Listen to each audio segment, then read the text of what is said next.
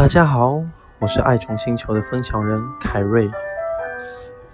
除了生活，我们还有爱，爱生活，爱宠物，爱星球。来跟着凯瑞一起发现其中的美妙。一份由世界自然基金会 （WWF） 做出的报告，报告称，自1970年以来，全世界哺乳动物、鸟类、爬行动物、两栖动物和鱼类平均减少了百分之五十二。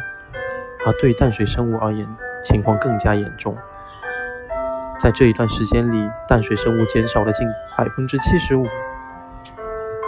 一群又一群的科学家试图拯救那些幸存的个体生物，开始将极微生物种群进行人工繁育。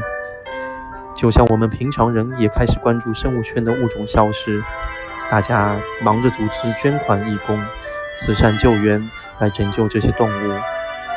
而拯救动物的背后，目的则是拯救我们这个地球。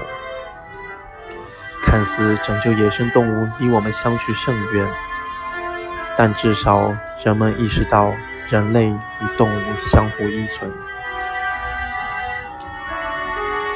说起这段录音的初衷，二十年前我就开始照顾各种宠物，在实践中学会了很多正确的宠物教育方式。我很快乐的是，当我学会了爱宠物，学会照顾好它们，生活竟然可以如此的精彩。